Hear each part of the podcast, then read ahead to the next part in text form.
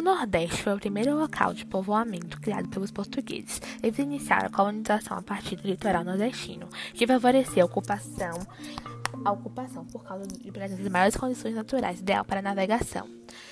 O cultivo de cana-de-açúcar era baseado no sistema colônia-metrópole estruturou o comércio e desenvolvimento das cidades nordestinas, principalmente no litoral. Portugal ampliou seu comércio açucareiro com os recursos investidos principalmente em Pernambuco, com base no trabalho indígena e trabalho estrangeiro holandês. Para produzir, de acordo com as necessidades da colônia, foram trazidos negros africanos. Esse sistema consolidou a estrutura fundi fundiária que ainda, que ainda prevalece no Nordeste, marcada pelo Marcada por forte concentração de terras e influência durante quase três séculos, a região Nordeste concentrou a maior parte da população e grande parte da grande parte das riquezas do Brasil. O sistema de acumulação é baseado na cana-de-açúcar, ao contrário, ao contrário do café no Nordeste, no Nica de oligarquias e famílias tradicionais nas decisões políticas e econômicas ocorreu no momento que a ocupação brasileira representava enriquecimento da metrópole através de exploração colonial. Resumidamente, a produção de cana-de-açúcar foi e é muito importante até hoje, sendo utilizada até hoje para produzir